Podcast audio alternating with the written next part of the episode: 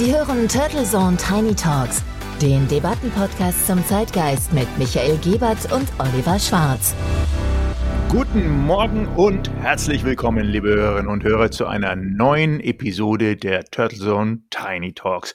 Mein Name ist Michael Giebert und zusammen mit meinem Co-Host Oliver Schwarz begrüßen wir Sie natürlich wieder zu einer frischen Zeitgeistdebatte mittlerweile zum 37. Mal. Servus Oliver, bist du gut durch dieses nachpfingstliche Wochenende und natürlich auch der Woche gekommen? Und wie war denn das Feedback auf unsere tierische Episode letzte Woche? Servus Michael und hallo an alle Podcast-Fans. Wir haben das letzte Mal ja gefragt, sollten wir mehr von Tieren lernen? Und erwartungsgemäß gibt es bei diesem Thema natürlich Zustimmung, aber auch viele Menschen, die Tiere zwar mögen, putzig, beeindruckend oder lecker finden und auch durchaus überwiegend für mehr Tierrechte sind, jedoch den Mensch nach wie vor als unstrittige Krönung der Schöpfung sehen und sich daher mit einem Lernen von den Tieren doch ein wenig schwer tun. Ja, und du hattest ja wirklich auch immer wieder betont, dass es bei unserer Debatte ja eben nicht um einen Tier gegen Mensch Vergleich gibt oder irgendeinen Intelligenzcontest, sondern um viel mehr. Genau. Wir machen uns ja selber nicht klein, wenn wir Tiere mit Respekt betrachten und offen dafür sind, Leistung und Fähigkeiten auch als Vorbild zu nehmen. Das Feedback hat gezeigt, dass wir einige Debattenimpulse geben konnten und natürlich erfreuen wir uns auch weiterhin gerne an Persönlichkeiten der Menschheit, die inspirieren und bereichern. Dazu gehört aber im aktuellen Wochenrückblick sicher nicht der weißrussische Präsident.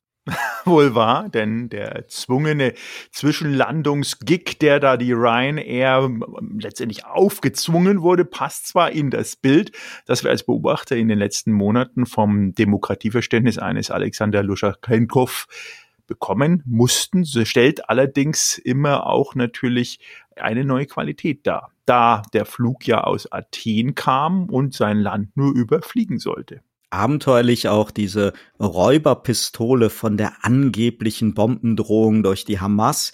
Insgesamt ist das Thema Belarus natürlich zu ernst und zu komplex, um hier im Wochenrückblick mal eben flockig abgehandelt zu werden. Mein Highlight dagegen, um zu was Positiven zu kommen und ein viel erfreulicheres Thema kam aber aus Ecuador von den Galapagosinseln. Oh, dein Sehnsuchtsort. Denn stimmt, da waren doch diese seltenen Riesenschildkröten, die dort entdeckt wurden.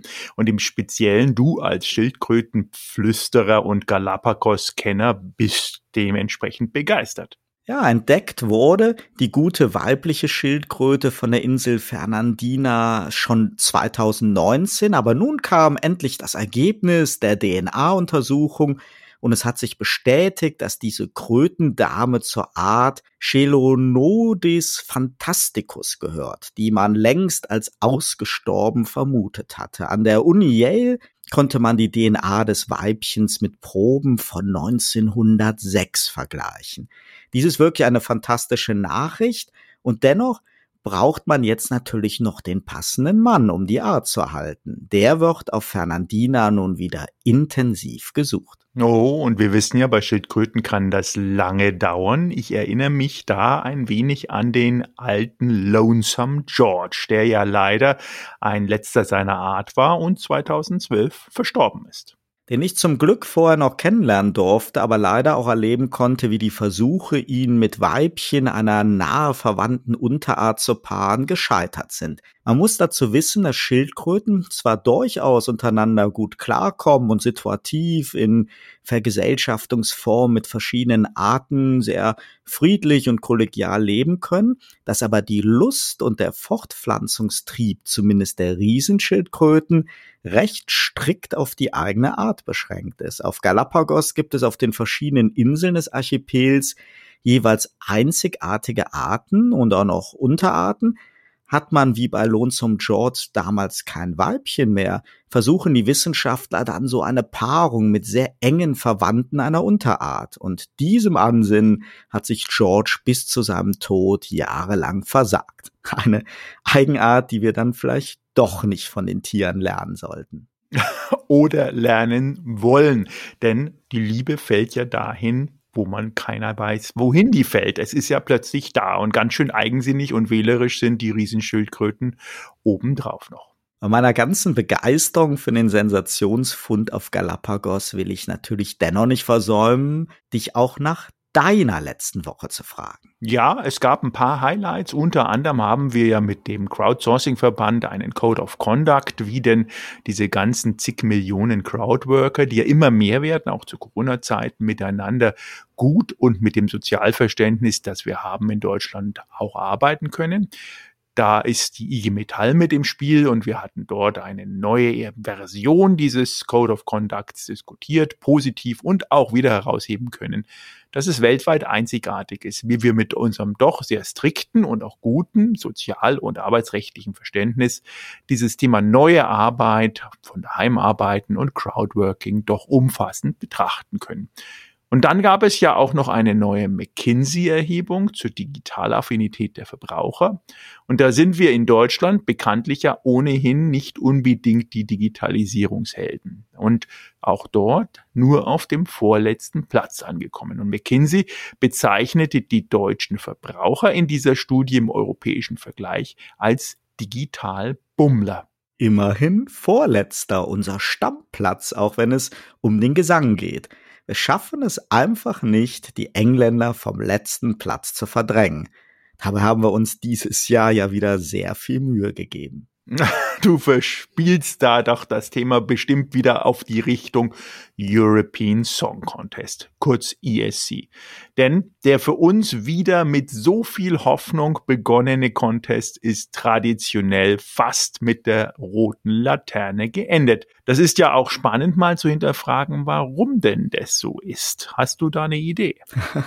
Ich glaube ganz im Ernst, dass es einfacher ist, einen erfolgsversprechenden Masterplan für die Digitalisierung in Deutschland in wenigen Minuten aus der Hüfte heraus niederzuschreiben, als diesen gordischen Knoten rund um das deutsche Abschneiden beim ESC zu zerschlagen. Es gibt diese Diskussion ja irgendwie schon seit unseren Kindertagen, nur zweimal unterbrochen in den Jahren 1982 und 2010 durch Nicole und Lena, respektive Ralf Siegel und Stefan Raab wenn man mal die weit verbreitete These, dass wir Deutsche halt nicht beliebt sind in der Welt, als Unsinn oder zumindest im Kontext des ESC alias ehemals Grand Prix Eurovision der la Chanson irrelevant beiseite legt, bleiben die ganzen Erläuterungen des deutschen Kommentatorenhelden Peter Orban der seit Ewigkeiten, konkret seit 1997, dieses Drama kommentiert und analysiert, und seinerseits fleißig zur Legendenbildung beiträgt. Seine Lieblingsthemen waren ja immer wieder wieder keine Punkte für Deutschland aus Österreich oder die gegenseitige Punktevergabe von osteuropäischen Schwesterländern oder zwischen Zypern und Griechenland. Dann die Fachjurys in den Ländern, die bis auf die deutsche Jury natürlich alle völlig merkwürdige und teilweise politisch motivierte Votings abgeben. Und schließlich die vermeintliche Rettung, die Trennung von Jury und Publikums-Televoting. Und das lautete dann zuletzt meist so. Well, the moment of truth has arrived. We have checked and verified also the public vote, and now we have a final valid result. We start with the country that has received the lowest number of points from the professional juries, and that is the United Kingdom. And the United Kingdom gets from the public zero points. Das ist ja der absolute Untergang. All right, we move on to Germany. And Germany has received from the public zero points. Oh. Man hört richtig den Schmerz von Peter Orban. Kurzum, ich halte das alles nicht für stichhaltig. Diese ganzen Legenden lassen sich durch die historischen Statistiken nicht belegen. Es war vielmehr wirklich oft so, dass in den Jahren das Publikum in der Halle und die zig Millionen internationalen Zuschauer sich wirklich für die unterschiedlichen Genres und Performances begeistert haben. Es gab zwar durchaus mit Irland und Schweden Länder, die über die Jahrzehnte besonders erfolgreich waren, aber es gab niemals diesen Vorteil für Länder mit starker Plattenindustrie und großen Absatzmärkten wie England oder Deutschland. Ja, trotzdem anscheinend gelingt es uns ja da nicht, Songs oder Interpreten ins Rennen zu schicken, die europaweit auch begeistern. Dabei kann man ja wirklich nicht behaupten, dass die deutschen Verkaufscharts und Airplay-Listen so exotisch wären. Und ich würde da vermuten, dass der Ansatz, ein besonders kompatibles Lied oder eine besonders begeisterungsfähige Performance mit viel Humor zu kreieren und zu scouten und erstmal von mehreren Juries abklopfen zu lassen, schon vom Ansatz her eher so verkrampft ist, dass es quasi fast nur schief gehen kann. Es ist zumindest auffällig, dass unsere Methodik, den deutschen Teilnehmersong auszuwählen, häufiger gewechselt hat, als Schalke 04 zuletzt Trainer verschlissen hat. In den letzten Jahrzehnten gab es ja Vorentscheide zwischen von Komponisten und Plattenfirmen eingereicht unterschiedlichsten Acts. Es gab die unterschiedlichsten Gremien und Hinterzimmer, Expertenjurys. Es gab die Nachwuchswettbewerbe vor dem Wettbewerb. Es gab die Einbindung von Medien. Es gab die treuhänderische Übergabe in die Hände von Stefan Raab und noch zig weitere Modelle. Zuletzt ein Modell mit zwei parallelen Jurys, die große davon als undurchsichtige Zusammenstellung von Menschen, die irgendwie ESC-affin gelten offiziell von der ARD als Menschen mit treffsicherem Musikgeschmack bezeichnet und in eine kleinere Expertenjury mit Menschen, die näher oder entfernter ebenfalls etwas mit Musik, Castings, Radiokonzerten oder dem ESC zu tun hatten. Selbst wenn alle hoch motiviert sind und in bester Absicht handeln, dürfte die Vielzahl der Köche und das ständige Ändern des vermeintlichen Erfolgsrezepts ein Kern des Problems sein. Das war lange Zeit zumindest ein wenig anders. Da traten diverse Künstler im Vorentscheid an und die Wahrscheinlichkeit war fast 100 Prozent, dass ein Song von Ralf Siegel Sieger war, der immer viele Eisen im Feuer hatte und zumindest nicht nur den Sieg von Nicole, sondern durchaus viele Platzierungen im Mittel- oder Oberfeld verbuchen konnte. Und dass man das nicht mehr wollte, ist ja okay und alles hat seine Zeit, aber die Post-Siegel-Ära mit den vielen Experimenten hat zumindest einige sehr skurrile und oft erfolglose deutsche Beiträge hervorgebracht. Und ja, der fröhliche Jendrik mit seinen provokanten Fingern, zumindest ist wieder so ein Beispiel dieses Jahr, dass außer den vielleicht doch ein wenig betriebsblinden deutschen ESC-Machern kaum jemand ernsthaft an seinen Erfolg glauben konnte. Jetzt werden wieder die Wunden geleckt und schon wieder gefordert, dass die Deutschen von weiteren Teilnahmen absehen sollten. Das ist aus meiner Sicht Quatsch. Vielleicht sollten wir einfach mal was Neues, Altes wagen, die Juries abschaffen und eine klassische Publikumsvorentscheidung mit Einreichungen erfahrener Produzenten ohne Mitsprache von NDR-Gremien und Experten probieren. Ja. Nur so eine Idee. Absolut, da sprichst du äh, mir wirklich aus dem Herzen. Und das, obwohl man doch so stolz war auf das Auswahlverfahren mit zwei Expertenjurys diesmal. Und wenn es stimmt, was der gute Hendrik in einem Interview gesagt hat vor dem Finale, dann hat man nach eigenem sozusagen mithalten, im Mittelmaß versunkene Beiträge sogar einem Algorithmus nochmal nachschärfen lassen und gezielt nach polarisierenden Liedern gesucht. Polarisieren zwar mit den Themen, die Europa beschäftigt, aber doch für alle wieder verträglich. Und genau das, glaube ich, gibt es nicht mehr. Musik, Kreativität, Interpretation, ein Herr Siegel, der natürlich als Dauerbrenner immer wieder genannt wird, der hat in die Zeit gepasst und die Themen waren im Endeffekt eine Kopie der Bedürfnisse der Menschen. Und ich kann mich auch wirklich noch dran erinnern, dass man vor den entsprechenden Fernsehern saß und es ESC-Partys gab und man da auch mitgefiebert hat bis tief in die Nacht. Das vermisse ich zwar nicht unbedingt, aber ich sehe es nicht mehr. In Insofern wäre ein Aufbrechen, ein Neudenken da angesagt. Ich weiß allerdings rein technisch und vertragstechnisch auch nicht, ob denn im Rahmen dieses Verbundes äh, Deutschland da wirklich auch Pionierfunktion einnehmen könnte und das Verfahren eigenständig für sich als Deutschland neu definieren kann. Da die Frage zurückgespielt an dich, wäre denn das rechtlich möglich? Es gibt natürlich ein riesen Regelwerk bei dem ESC, aber wie die einzelnen Länder ihre Kandidaten finden, ist ihnen freigestellt. Die einzige Bedingung ist, dass die Lieder nicht vorher schon kommerziell verwertet sein durften. Also die müssen also sozusagen frisch für den ESC sein. Und wir müssen aber nochmal eins festhalten. Es ist natürlich wie beim Fußball, natürlich gibt es jetzt Millionen ESC-Experten, die alles besser wissen und die Schuld beim NDR sehen.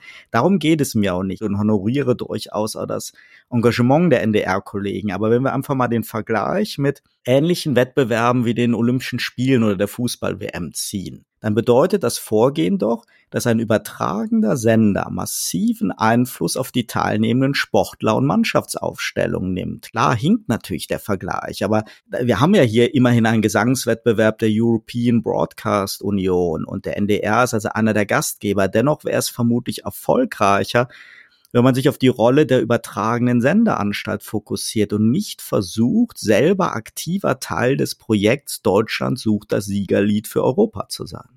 Ja, und schaut man sich zum Beispiel Länder wie Schweden an, die sind ja dieses Jahr mit Platz 14 auch nicht unbedingt top rausgekommen. Das ist äh, seit acht Jahren das schlechteste Ergebnis. Aber Schweden hat es zumindest gedreht, das Thema auch intern. Die haben mit ihren Melodiefestivalen, wie sie das so schön nennen, nach mehreren TV übertragenen Vorrunden, inklusive auch einer zweiten Chance-Runde, die Eurovisionsteilnehmer gekürt. Und das Interesse an diesen Vorauswahlen ist, glaubt man kaum riesig. Immer wieder werden diese Songs auch zu Hits und auch wenn sie es nicht in Europa geschafft haben. Und ich glaube, da liegt auch so ein bisschen eine Chance drin, die wir bei uns noch nicht so wahrnehmen. Denn man muss ganz klar sagen, die Kreativen da draußen, die Macher dieser Songs, die Musikmacher und die Sänger und Sängerinnen, die wollen natürlich auch am Ende des Tages einen gewissen finanziellen Erfolg sehen oder zumindest gespielt werden in den Radios und in den äh, in, in Abspielgeräten der Zielgruppe. Und das kann nur geschaffen werden, indem es eine ganz feste Kooperation zwischen nicht nur NDR und den öffentlichen Rechtlichen gibt, sondern natürlich zwischen dem Verbund der ausstrahlenden Medienkompetenzen online wie offline und dass dort auch wirklich mit dem Publikum zusammen und die Chancen sind da und da könnte man relativ simpel ein Ad-Hoc-Voting und zwar über die Laufzeit machen, was sich immer wieder ändert, was spannend bleibt, was variabel bleibt, was dynamisch ist und was die Leute auch dann bewegt, ob da Gamification mit drin ist, Belohnungen etc. etc. Es ist so viel möglich und auf jeden Fall viel mehr möglich, als wir bislang an Möglichkeiten sehen und ausschöpfen. Ja, da sagst du was Wahres und ich habe den guten Jendrik nicht ein einziges Mal vorab im Radio gehört und wie wollen wir den den ESC gewinnen, wenn schon die ARD Musikredakteure mit dem Kandidatensong fremdeln? Wie soll da der Erfolg herkommen? Und es gab ja im Laufe der Jahre immer wieder spätere Weltstars wie ABBA aus Schweden oder spätere Stars wie Udo Jürgens, aber auch viele deutsche Künstler, die den Grand Prix als vermeintlichen Karrierekiller eher gemieden haben. Und wenn man nun Sieger wie Johnny Logan aus Irland oder Elena Paparizou aus Griechenland sieht, müsste eigentlich ja Helene Fischer für Deutschland am Start sein. Und es gibt genug professionelle deutsche Künstler, die durchaus Chancen hätten, aber nicht dabei sein wollen.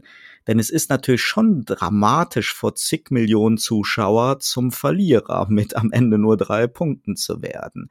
Aber wie wollen wir gewinnen, wenn wir weder hinter dem Wettbewerb noch unseren Repräsentanten stehen? In Schweden oder Italien gehen Interpreten an den Start, du hast es gesagt, die einen hohen Rückhalt in ihren Ländern haben. Bei uns ist das seit den Juryentscheidungen schon lange nicht mehr der Fall. Ja, so ist es, aber es bleibt offen und es ist wieder eine dieser Opportunitäten, die wir haben, wo auch das Volk, die Crowd, die mögliche Zielgruppe was bewegen kann. Daraus kommt der Druck. Insofern, liebe Hörerinnen und Hörer, freuen wir uns natürlich auch via Feedback, auch zu dieser Runde und vielleicht auch den einen oder anderen Hinweis, wie denn der Eurovision Song Contest besser gestaltet werden kann. Wir wünschen Ihnen eine wunderbare Woche. Bleiben Sie uns treu und gesund. Bis nächste Woche. Turtle Zone Tiny Talks, der Debattenpodcast mit Michael Gebert und Oliver Schwarz. Immer zum Wochenstart auf allen Podcast-Plattformen und auf turtlezone.de.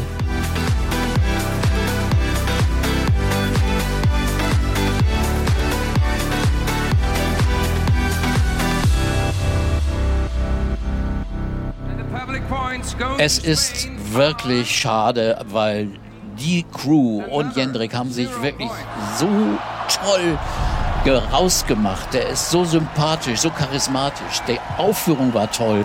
Es war wirklich toll gesungen, toll getanzt, toll gesteppt. Aber leider hat das äh, Ergebnis äh, nicht das gegeben, was wir vielleicht gewünscht haben.